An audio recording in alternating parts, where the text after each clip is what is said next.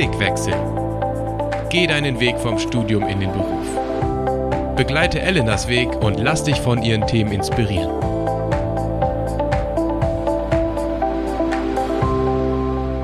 Herzlich willkommen zu der ersten Folge von Blickwechsel. Mein Name ist Elena und ich treffe in diesem Podcast Menschen, die Ahnung haben vom Studienabschluss und vom Eintauchen in eine ganz neue Welt, die Welt der Arbeit. Mein Gast in diesem Monat ist Rainer Schöberlein und er wird mir heute erklären, warum es so wichtig ist, sich bestimmte Fragen vor der Berufswahl zu stellen und welches Mindset beim Einstieg in den allerersten Job helfen kann. Hallo Rainer. Hi Elena, grüße dich. schön dich zu sehen, beziehungsweise schön dich zu hören. Mhm. Geht mir genauso. Rainer, du bist genau ein halbes Jahrhundert alt, mhm. also glatte 50 Jahre, hast zwei Kinder und eine Frau und du kommst aus Bayern, genauer gesagt aus Puschendorf, also in der Nähe von Nürnberg, hast du mir zumindest erzählt. Erzähl mal gerade, wo bist du jetzt gerade genau? Genau, ich sitze in Puschendorf in meinem Büro in der Waldstraße, genau. Ich frage nur, weil man kann nur diesen blauen Hintergrund bei dir sehen. Ach so, jetzt meinst du nicht, genau. Deswegen, das ist mein, meine Identität hier, dieser Blickwechsel. Äh, Hintergrund. Ja. ja. ich meine, ich sitze ja in Wuppertal im Studio ja, und stimmt, du ja. sitzt ja zu Hause. Das ist ja schon, äh, schon das ist ein, kleiner Unterschied. ein Setting. Ja, das stimmt. Genau, und du hast Maschinenbau auf Diplom studiert, mhm. hast einen Master in Theologie gemacht mhm. und arbeitest seit 2016 bei der Akademiker SMD. Das ist eine sehr spannende Biografie mit vielen Brüchen auch. Lass uns kurz über dich sprechen. Mhm. Maschinenbau und Theologie, wie passt das zusammen? Also ich glaube, beides passt wunderbar zusammen, weil das eine ist Physik und das andere ist Metaphysik. Und äh, ich glaube, einen Zugang zur Welt von diesen beiden Seiten zu haben, das tut gut. Physik und Metaphysik, das ist deep. Darüber muss ich erstmal nachdenken. Ähm, du bist außerdem systematischer Coach. Was verbirgt sich denn hinter diesem äh, sperrigen Begriff und wen coachst du da? Genau, systemischer Coach, das ist ein Ansatz, wie man Menschen berät. Man ist dabei nicht der Experte der Frage des anderen, des Coaches, sondern der Coachee eigentlich selbst. Und ich berate da Leute, die im, in Übergangssituationen sind. Meistens, wenn sie beruflich sich umorientieren, neu orientieren oder erst orientieren. Und das ist eigentlich die Chance, mit einem guten Gesprächsprozess jemanden da zu sich zu führen und damit eine Klärung zu finden, was der nächste gute Schritt ist. Mhm. Also Berufseinstieg ist so voll dein Thema, mhm. passt gut zur ersten Folge. Und das war ja auch der Grund, warum unter anderem du die Idee hattest zu diesem Podcast. Äh, das kann man an dieser Stelle ja auch schon mal sagen, ne? dass du ja. ähm, quasi zusammen mit der Erdi und mir in dem Redaktionsteam sitzt und dir auch mhm. Gedanken machst, thematisch, wie es weitergehen kann in den nächsten Folgen. Und zwar ist ja deine These oder eure These ist, je mehr man sich damit beschäftigt, was einen in diesem Übergang von Uni in den Job, also wirklich diesen Berufseinstieg, es ist ja auch durchaus eine krisenhafte Zeit für manche. Mhm. Also es kann richtig gut laufen, aber es kann eben auch schwierig sein ähm, desto einfacher kann man diesen Weg gehen. Mhm. Und das ist ja auch der Grund, äh, warum es diesen Podcast jetzt gibt, oder? Ja, genau. Ich glaube, wenn man sich Zeit nimmt, so einen Übergang bewusst zu gestalten, dann ist das das Richtige, was man tun kann in Übergängen grundsätzlich.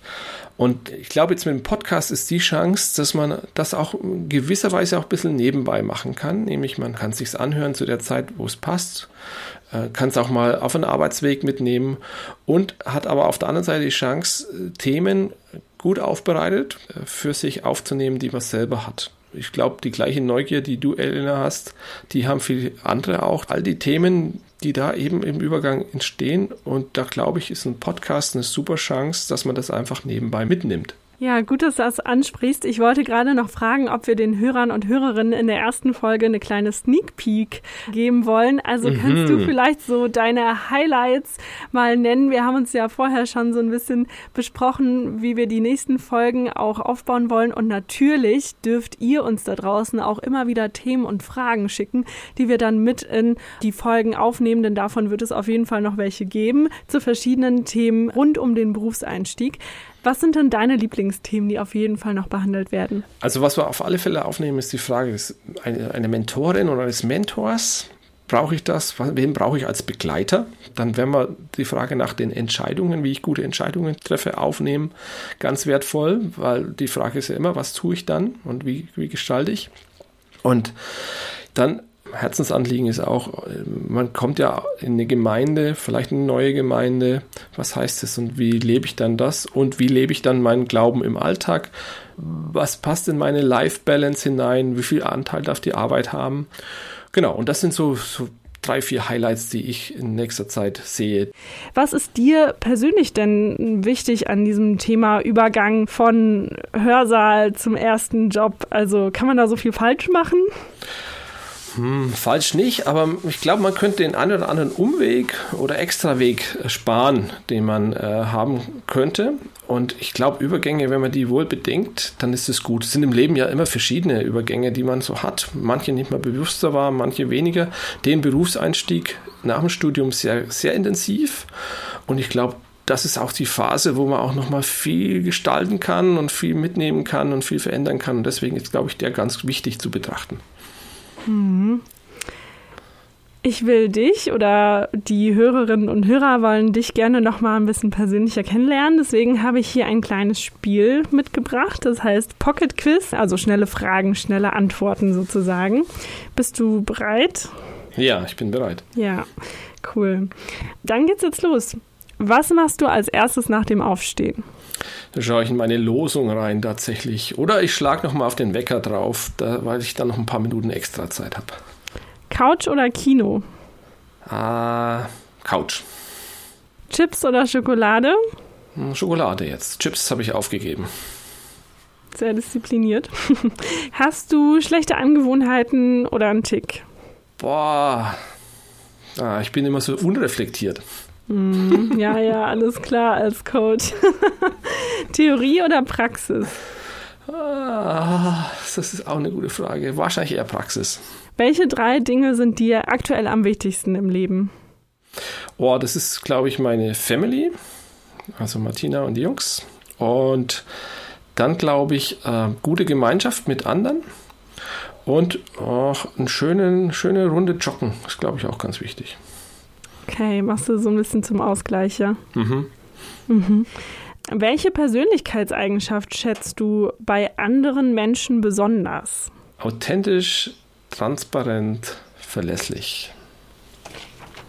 Authentisch, transparent, verlässlich, okay. Wie sieht ein perfekter Tag für dich aus?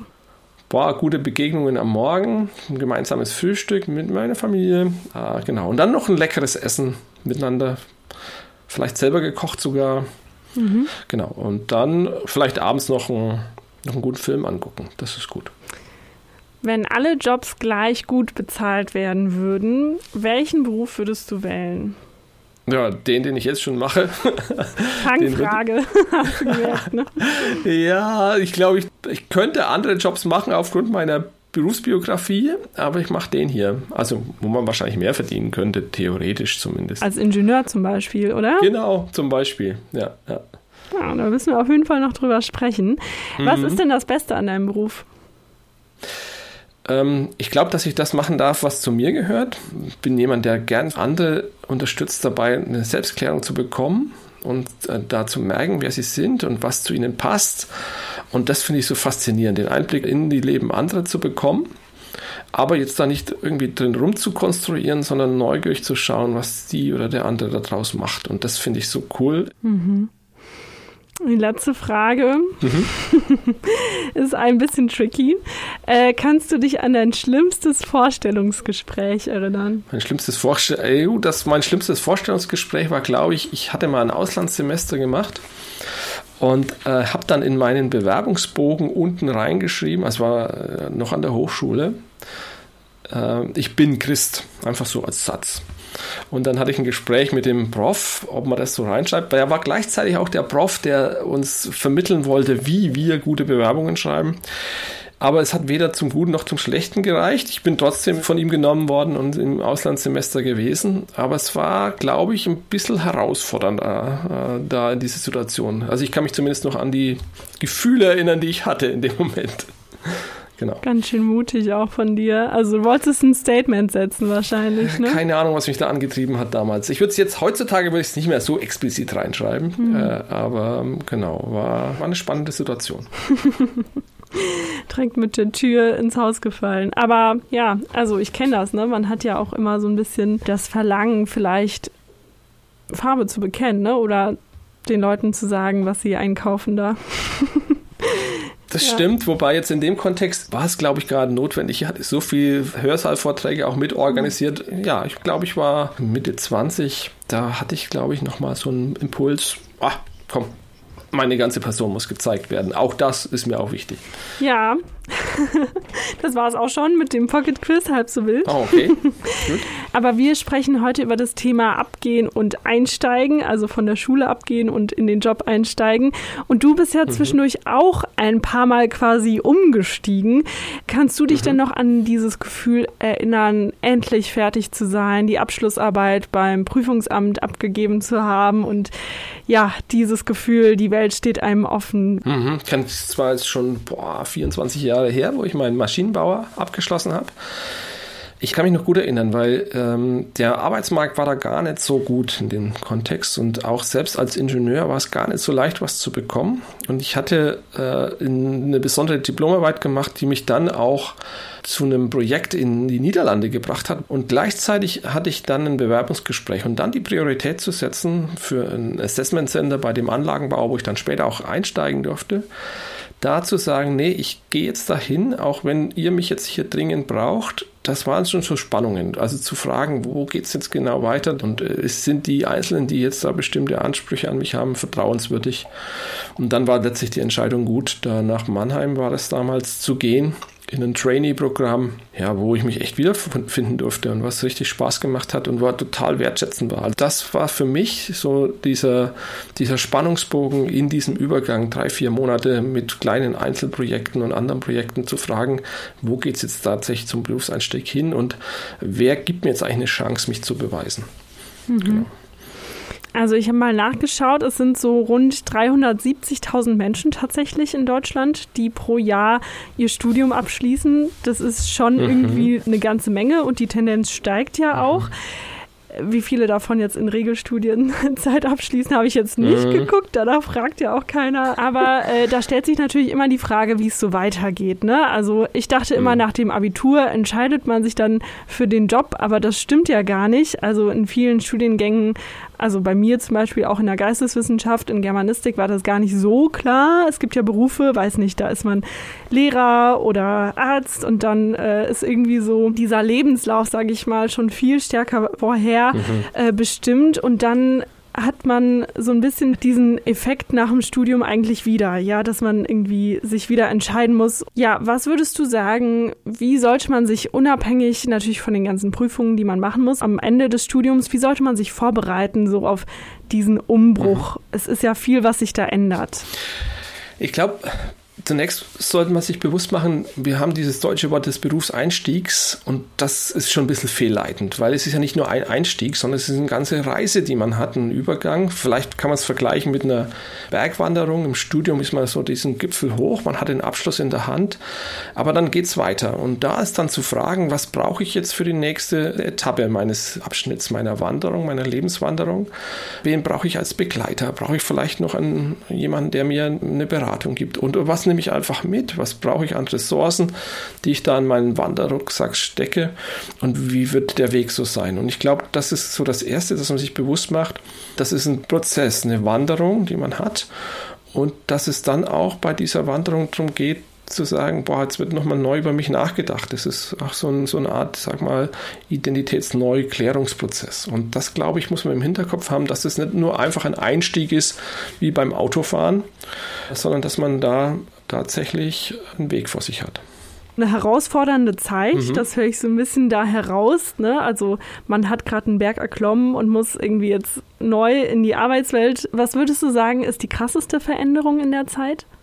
Was man sich bewusst machen muss, dass man tatsächlich in eine neue Welt kommt und ähm, diese Welt sich verändert. In der Hochschule hat man hohe Freiheiten, auch eine hohe Eigenverantwortlichkeit und dann in der Berufswelt ist man, glaube ich, vor allem herausgefordert, sich mit Vorgesetzten, mit Leuten, die einem da zugeordnet werden, auseinanderzusetzen. Ich vergleiche es gerne mal so, man hat so als Studi so ein Fahrrad, mit dem man unterwegs ist und dann ist man mit anderen unterwegs und hat so eine Tour und das ist sehr frei. Und mit dem Berufseinstieg ist in der Regel so, außer man macht sich selbstständig, was selten vorkommt am Anfang, dass man so einsteigt in einen Bus, man weiß zwar die grobe Richtung, aber da steigen andere ein, ein anderer hat das Lenkrad oder eine andere hat das Lenkrad in der Hand.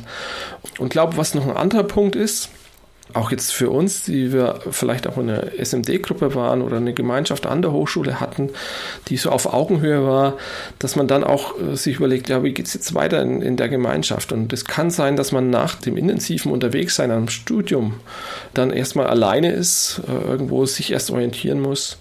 Und gerade wenn man den Ortswechsel hat, was vorkommen kann nach dem Studium, dann ist das auch nochmal signifikant, dass man sich umorientieren muss, ganz neue Wege gehen muss. Und dann, das ist vielleicht ein letzter Gedanke, man hat ja oft für sich schon einen Weg, eine Berufung, eine Identität im Studium auch festgemacht. Man ist Studi und dann ist man jemand Neues und muss sich neu orientieren und für sich neu fragen, was nehme ich jetzt aus meiner alten Lebensphase mit? Was kommt neu dazu? Was brauche ich eigentlich und wo soll ich alte Sachen mitnehmen und gegen was soll ich mich wehren an, an Ansprüchen und Erwartungen, die da im neuen Lebensabschnitt kommen? Mhm. Ja, also ich fühle das ja auch total. Ich bin seit drei Wochen ja fertig quasi mit meinem Masterabschluss und ich habe jetzt angefangen, Vollzeit zu arbeiten als Volontärin in einem Kölner Radiosender. Und also es mhm. ist ja wirklich so, dass man vorher sich total auskennt ja mit vielen Sachen. Ne? Also ich zumindest habe irgendwie alles so mitgenommen im Studium, was geht. Also weiß nicht, so die Zeit in der WG genossen und man kennt dann schon so jeden Gang in der Uni und weiß schon, welchen Ansprechpartner man hat und äh, an welche Mensaschlange mhm. man sich jetzt anstellen muss. Also man kennt die Menüs irgendwie, man weiß einfach, was gut ist. Und man hat vielleicht auch schon ein paar Leute kennengelernt, Freundschaften geschlossen und fühlt sich eigentlich ganz wohl. Da kann ich schon viele Langzeitstudenten auch verstehen, ne? die irgendwie sich einfach wohlfühlen und in der, in der Atmosphäre an der Uni bleiben wollen, wo man auch immer viel lernt und sich frei fühlt und so. Und dann ist es ja, also würdest du sagen, es gibt sowas wie so einen Arbeitsschock? Also so wie der Ersti-Schock in der Uni, wenn man, weiß nicht, die ersten vier, fünf Wochen an der Uni ist und sich ständig verläuft und so und denkt, ah, Hilfe, wo bin ich und mit wem bin ich und so. Gibt es sowas auch in der Arbeitswelt?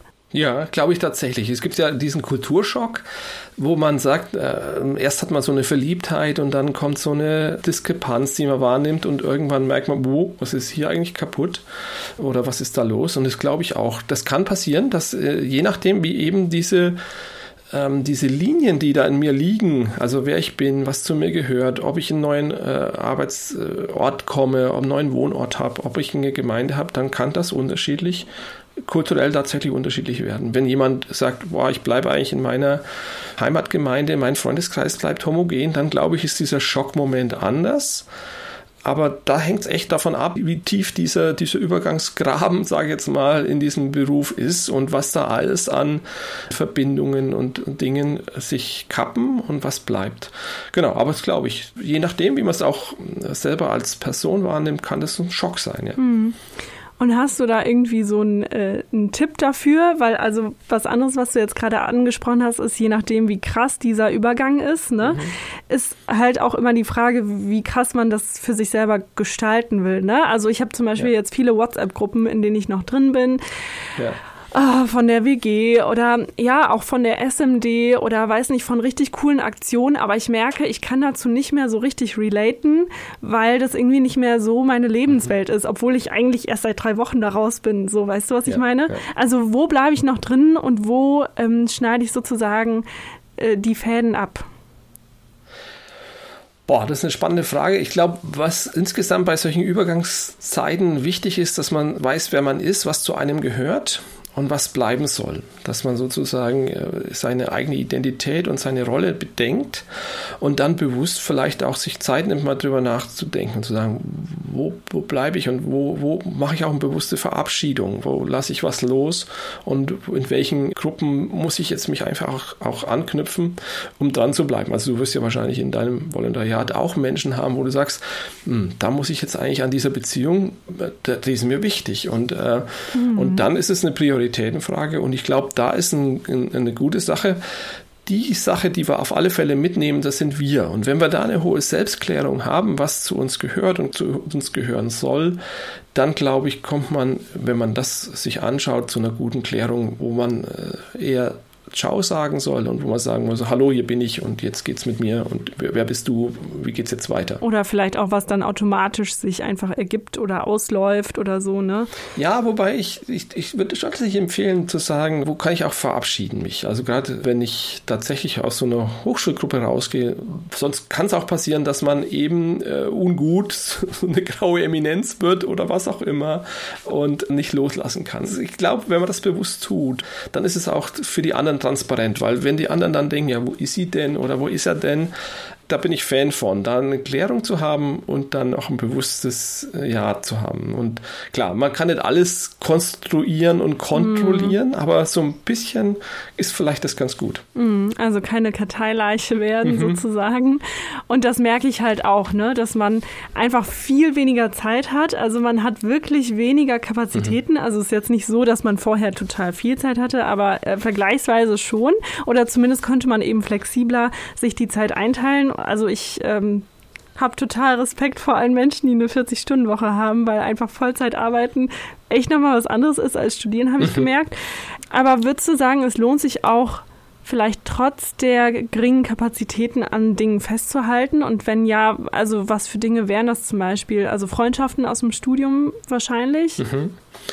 Absolut. Was für mich der erste Punkt ist, auch von dem, wie ich mit Jesus unterwegs bin, das mir festzumachen, zu überlegen, wie bleibe ich da dran an ihm und diese Identität, die ich in ihm habe, mir immer wieder zusprechen zu lassen, auch als erstes in diesen Übergängen, dass egal was jetzt an Verlusten oder Dingen dazukommen und Fragen und Infragestellungen, dass ich da sage, boah, mit Jesus gehe ich diesen Weg und ich weiß, dass er mich kennt, mich sieht, meine Perspektiven hat und mich liebt und egal was jetzt kommt, dass ich da gehalten bin.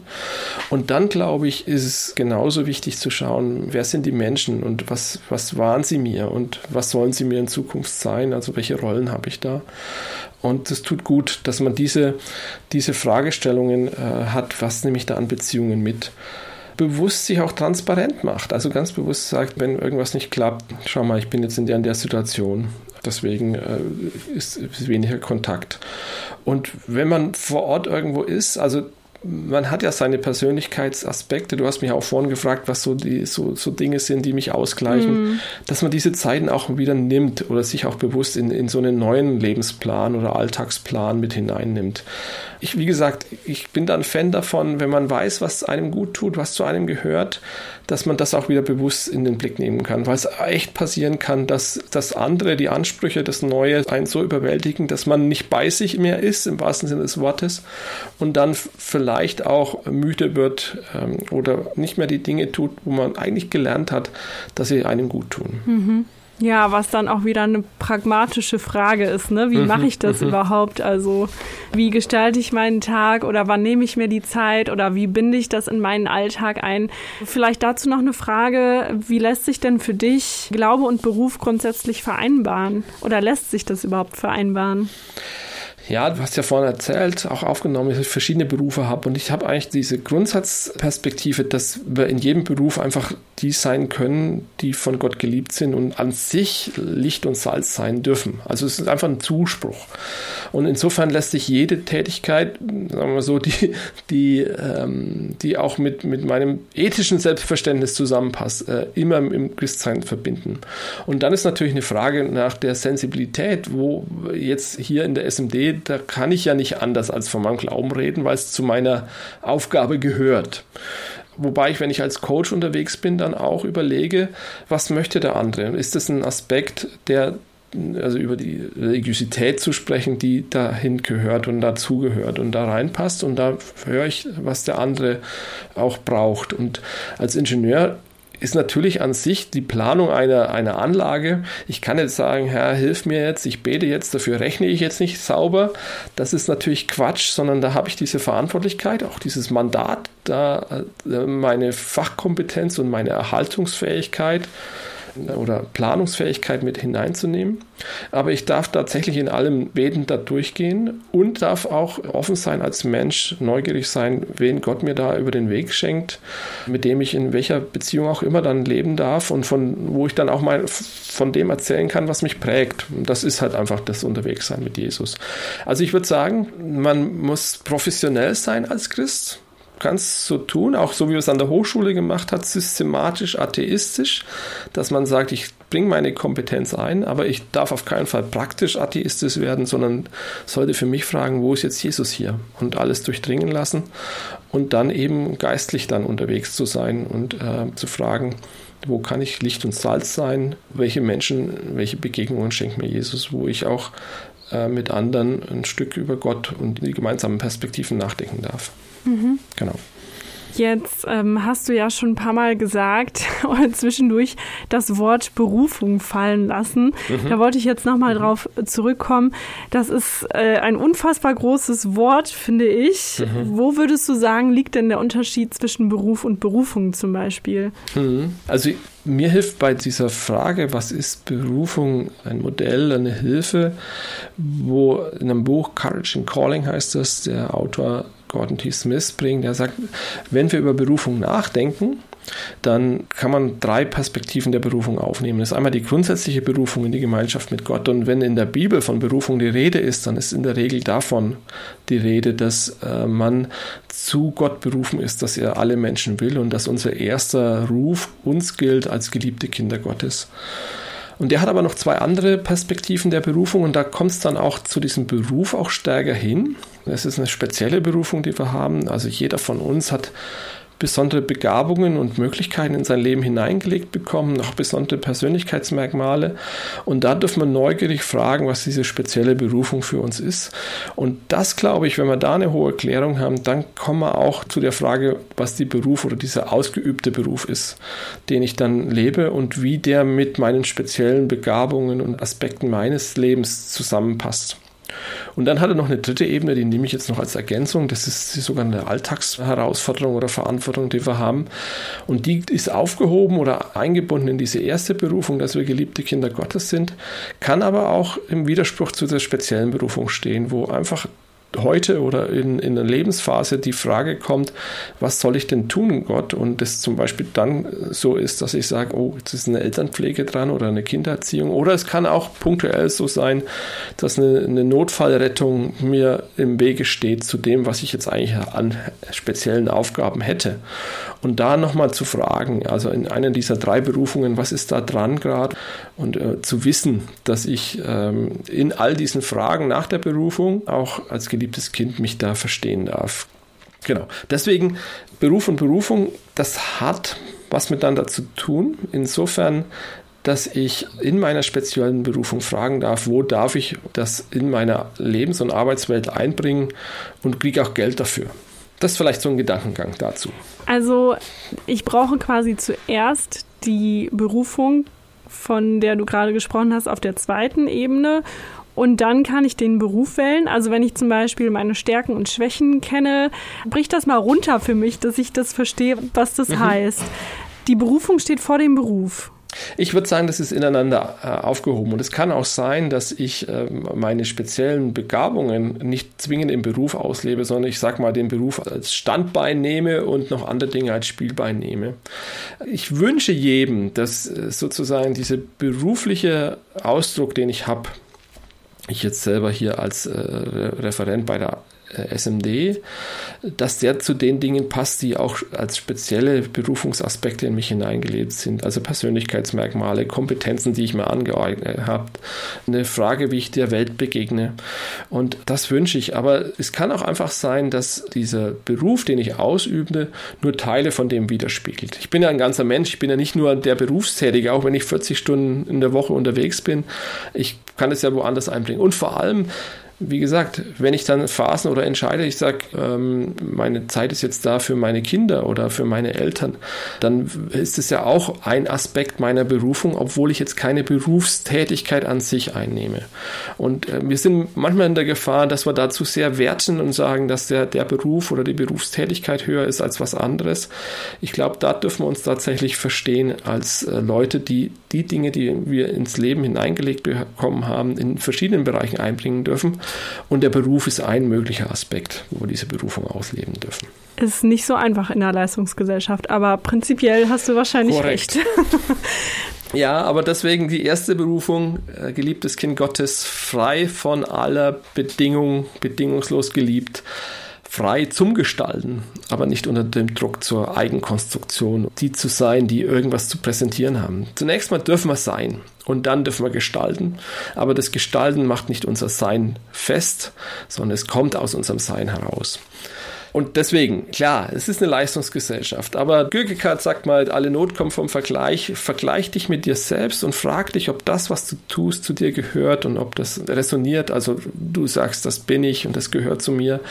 Und dann wird sich auch jemand finden, der die, diese Dinge, die du da kannst, äh, bezahlt. Ob es jetzt, wie du vorhin auch gefragt hast, sehr viel bezahlt ist, ist nochmal eine andere Kiste. Aber du bist dann bei dir und ähm, hast dann nicht unnötige Energie, die du in der Kompensation irgendwelcher Rollen, die du im Beruf vielleicht einnehmen musst und gar nicht zu dir passen, äh, verbrennst.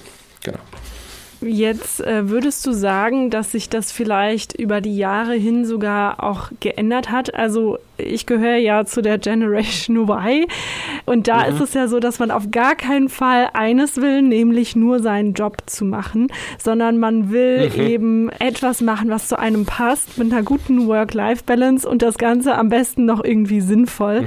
Also würdest du sagen, das ist fast ein Luxusproblem unserer Zeit? Ja, weiß ich gar nicht. Das ist Luxus auf der einen Seite auf alle Fälle, dass äh, die Generation Y oder wir jetzt in den, ich sag mal, ab 1990 rum, vielleicht ein bisschen später, tatsächlich den Freiraum haben zu sagen, wir machen die Dinge, die zu uns passen. Unsere Vorgenerationen, die einen mussten nach dem Krieg aufbauen, die nächsten mussten äh, weiter gestalten, dass es prosperierend wird in Deutschland. Und wir haben jetzt diese Freiräume zur Entfaltung. Auf der anderen Seite ist es aber auch ein Druck weil es ist auch manchmal gut, wenn einem gesagt wird, was man zu tun und zu lassen hat oder wo diese Rahmenbedingungen sind und jetzt muss, hat man den Freiraum, sich zu entfalten. Und wenn es dann doch nicht klappt, wenn äh, dann doch diese Konstruktionsräume doch nicht so groß sind, die man hat, ein zweiter Punkt ist auch, dass man sich, wie es auch dieser Untertitel bei diesem Buch, das ich vorhin angesprochen habe, bringt, also dass man Embracing Your God-Given Potential, dass wir das, was wir sind, auch umarmen, dass es auch immer damit tun hat zu sagen, das hat man eine höhere Selbstannahme. Und wenn ein Umfeld sagt, konstruier dich, du bist deines Glückes Schmied, dann kann das auch dazu führen, dass man Defizite wahrnimmt und merkt, das ist nicht so. Deswegen, ja, das ist ein Luxus, das ist ein Vorteil. Sicher im Vergleich von drei Generationen zurück, wo vielleicht noch Vater oder Mutter oder der Clan entschieden hat, was man zu tun und zu lassen hat. Aber auf der anderen Seite die Herausforderung. Da drin einen Weg zu finden, zu sagen, boah, das bin ich, ich bin geliebt, egal was da jetzt äh, ist an, an Möglichkeiten oder Grenzen. Und dann neugierig zu fragen, wo sind jetzt die Schritte, wo kann ich die Person sein, die in dieser, dieser Welt äh, einen Unterschied machen kann, dann ist es wertvoll. Aber frei von Druck, aus diesem Geliebtsein heraus. Klingt gut in der Theorie. ja, ja, genau. Deswegen glaube ich immer wieder auch Menschen bei sich zu haben, die einen da erinnern. Das ist auch so eine Sache. Und ja, sich da auch äh, miteinander zu begleiten, auch zur, wie gesagt, zu erinnern und auch frei werden zu lassen, zu sagen, mh, hm, wir mhm. dürfen noch von einer anderen Wirklichkeit ausgehen, als von dieser vordergründig materialistisch-konstruktivistischen, dass wir irgendwas sein müssen in dieser Welt, das besonders herausragt du bist herausragend, mm. du bist geliebtes Kind und jetzt darfst du staunend gucken, was du an Begabungen hast und dann schauen wir mal, was da alles noch so glänzt. Aber das ist zweites, nicht das erste. Du bist ja auch so jemand, der Menschen begleitet in diesen Prozessen als mhm. Coach und als Akademiker, SMD-Referent. Jetzt würde mich mal interessieren, gibt es da so wiederkehrende Muster, die du vielleicht bei deinen, wie du sie nennst, Coaches in Anführungsstrichen findest? Das sind ja auch, wie du gesagt hast, meistens Leute, die gerade von der Schule abgehen, also gerade noch nicht so richtig wissen, wo mhm. geht's dann weiter hin, die vielleicht studieren wollen oder nicht so ganz wissen. Das können ja aber auch Leute sein, die vielleicht schon studiert haben und dann einen Job suchen oder vielleicht auch schon länger arbeiten und dann nochmal mhm. sich umorientieren. Also das sind ja immer so diese Brüche, ne? Also so zwischen, ich suche jetzt was Neues und ich suche einen Platz in der Welt für mich, also einen Arbeitsplatz in diesem Kontext jetzt. Was sind so die wiederkehrenden Muster, die du erkennst? Hm. Also was, glaube ich, ein wiederkehrendes Muster ist, ist die Frage, äh, lebe ich irgendeine Projektion? Also hat jemand gesagt in meiner Familie, du bist das und das und das musst du auch so werden? Äh, oder die Gesellschaft sagt, was du euch vorhin auch angesprochen hast, bring diese Leistung. Ich glaube, da eine, auf sich zu schauen, äh, andere auf mich schauen zu lassen, zu fragen, wer bin ich, was gehört zu mir und dann zu einer, zu einer ehrlichen Standpunkt zu kommen, zu sagen, Das bin ich ja gar nicht. Das ist so ein Muster, das ich immer wieder entdecke, dass ich denke, Moment, jetzt sitzt hier gar nicht die Person mir gegenüber, sondern das ist die Stimme von der Mutter oder vom Vater, der gesagt hat, ja Junge, mach das mal so und so. Und das ist so ein Muster, so ein erstes Muster, die Frage, was, äh, wer hat da eigentlich in mein mhm. Leben was hineingesprochen und ist es das, was bin ich das eigentlich auch? Zweites Muster, ich koppel da ein bisschen an, ist diese Frage, was ist denn jetzt im Speziellen bei mir da? Und da würde ich jedem empfehlen, auch äh, nochmal äh, für sich dann zu klären, was zu mir gehört und dann auch sich immer wieder mal auszuprobieren. Ich hatte mal, ich habe ja erzählt, dass ich bei so einem größeren Anlagenbau im Trainee-Programm war, der hat gesagt, so, bis 40 können Sie sich ausprobieren dann können Sie mal klären, was Sie da wirklich so machen wollen. Das war natürlich sehr kühn, aber im, im Grundgedanke ist dahinter, Klar ist man möglichst schnell, soll man möglichst schnell fit für die Arbeitswelt sein, aber äh, man kann am Anfang noch gar nicht alles absehen. Und es braucht eine bestimmte Zeit im Leben, um mit sich zu leben, um sich zu kennen und kennenzulernen, um dann auch gute nächste Schritte zu gehen. Das vielleicht so zwei drei Muster. Mhm. Also das ist auch gar nicht so endgültiges, ne? Wenn man jetzt mhm. vielleicht so einen Beruf entdeckt, äh, wo man so sagt, ach, das ist vielleicht was, das mache ich jetzt, weil keine Ahnung, da gerade viele Lehrer gesucht werden und deswegen werde ich Lehrer und man dann vielleicht mhm. merkt, okay, die Berufung ändert sich, weil ich merke, in der Praxis sieht es ganz anders aus. Also würdest du sagen, das ist äh, tatsächlich so ein lifelong Learning Prozess? Mhm. Ja? ja, ich glaube, Veränderungen kommen A, von außen immer wieder mal auf einen zu, wo vielleicht das eine oder andere nicht mehr geht. Habe es vorhin angedeutet. Und dann ist es, glaube ich, auch, was du ansprichst, lebenslange Lernen, auch lebenslange zu entdecken. Und ich wünsche eigentlich jedem, dass er weniger berufsbildorientiert agiert, sondern mehr kompetenzorientiert und von sich her kommend äh, überlegt, was sind meine, meine Stärken, was sind meine Fähigkeiten und wo ist das Feld, der Raum, in dem ich das dann entfalten kann und auch dafür dann Geld bekomme. Ähm, klar, manches Berufsbild ist da prägend, aber wie gesagt, da kann vielstimmig und viel veränderungsmäßig in der, in der Zukunft noch was auf mich zukommen, wo ich dann, äh, wenn ich zu fixiert bin und sage, das ist aber mein Beruf, äh, dann echt in, in, in größere Herausforderungen in mir und an mir komme. Hm. Genau. Voll spannend, weil ja Biografien ja auch immer flexibler werden und heute, glaube ich, mhm. keiner mehr so in dem Beruf arbeitet, vielleicht den er sogar studiert oder mal gelernt hat. Deswegen mhm. ähm, ist es auf jeden Fall so ein Thema der Zeit, denke ich auch. Ja, wir sind eigentlich schon fast am Ende. Äh, wir mhm. haben einen, äh, einen kleinen Blog, der nennt sich Ein Minuten Ermutiger. Und mhm. da würde ich dich jetzt einfach bitten, nochmal ganz kurz zusammenzufassen, wie du sagen würdest, der Berufseinstieg gelingen kann. Ja, gerne. Also der Berufseinstieg gelingt dann, wenn du dir bewusst machst, dass du von Gott getragen bist, vor ihm unterwegs bist und mit ihm unterwegs bist, in jeder Situation. Und dass du das aus seiner Hand nehmen darfst und das leben und gestalten darfst.